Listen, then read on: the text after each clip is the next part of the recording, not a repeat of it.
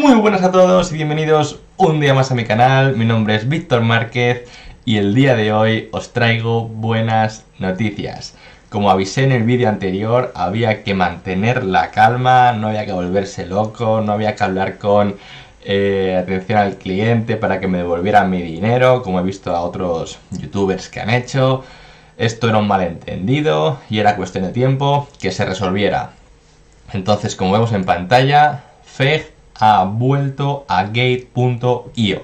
Anoche eh, la plataforma Gate.io puso un tweet en el que empezaba una cuenta atrás para el lanzamiento de nuevo del par FEG USDT eh, que estaba programado para esta mañana a las 10.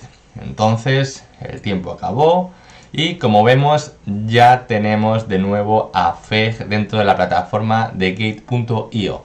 Eh, si nos vamos a cuenta de spot, vemos que efectivamente ya tenemos aquí de nuevo eh, con la posibilidad de comerciar, ¿vale? De hacer trading, de comprar y vender dentro de la plataforma.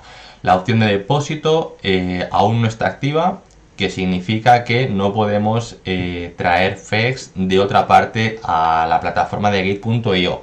Por ahora, pero bueno, espero que ya estéis más tranquilos de que esto va para adelante, ¿vale? La gente decía, no, es que se fue a hacer una moneda, es que esto es una estafa, pinta fatal, yo ya no quiero tener nada que ver con FEG, para nada, esto sigue adelante, la comunidad está más activa que nunca, eh, tanto en Reddit como en Twitter, como en Telegram, en todos los lados. Anoche pusieron este vídeo en, en Twitter diciendo que sí, que esto, esto va para arriba, ¿vale? Que no...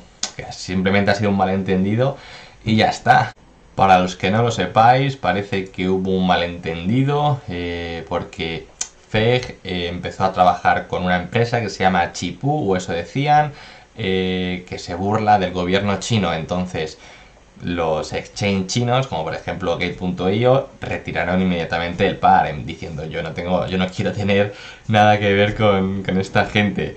Después FEG eh, hizo un comunicado en Twitter diciendo que no, que ellos nunca trabajaron con Chipu, que ha sido un malentendido. Y ahí empezaron las, las conversaciones, ¿vale? Eh, parece ser que se ha llegado a un acuerdo, se ha entendido eh, que simplemente fue un malentendido, ¿vale? Que en verdad nunca trabajaron con Chipu y han vuelto a todos los exchanges chinos, por lo menos a Gate.io, que es con el que trabajamos nosotros.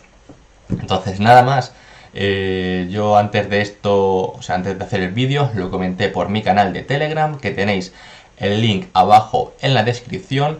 Y si queréis estar al día, no, al segundo, eh, os recomiendo que os unáis, que es gratuito. Y nada más, simplemente era para daros los buenos días, como deben ser, con una muy buena noticia.